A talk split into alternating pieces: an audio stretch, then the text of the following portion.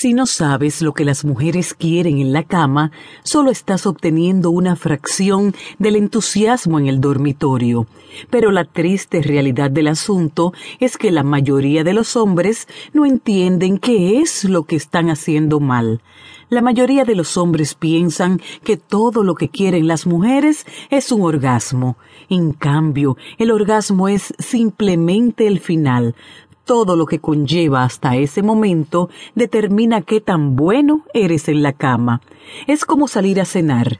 Pides bebidas, una entrada, plato principal, postre y más bebidas. Así que si convertimos esto en terminología de sexo, establecer el estado de ánimo, bebidas, besar y acariciar, entrada, juegos previos, plato principal, coito, postre y todo esto seguido de más besos y caricias, más bebidas.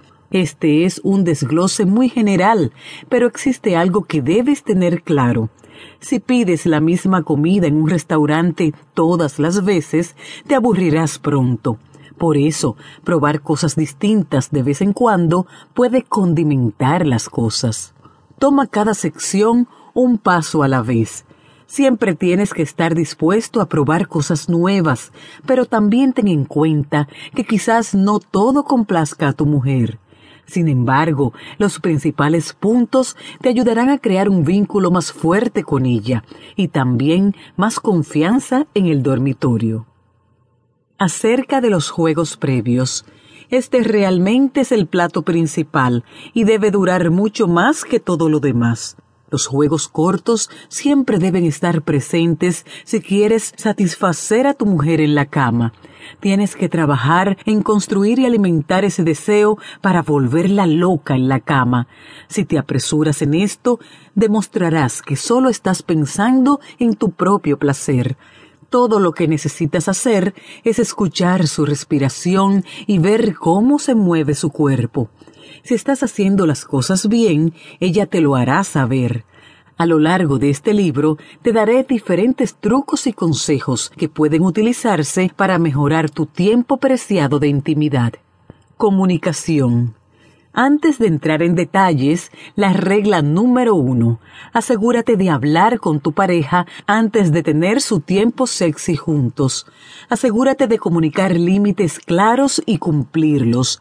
Por el camino, siempre es mejor pedirle llevar las cosas más lejos que simplemente llevarlas más lejos sin permiso y con ello arruinar la experiencia por completo, ya que probablemente no lo querrá intentar de nuevo.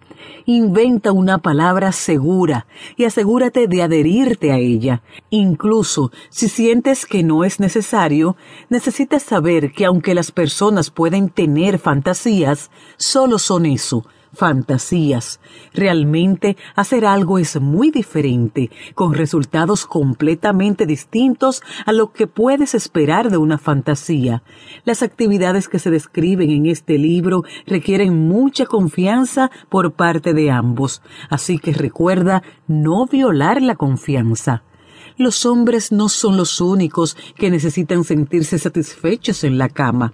Si sigues los pasos que se indican en el libro, la mujer que quieres complacer en la cama no irá a otra parte para conseguir lo que quiere.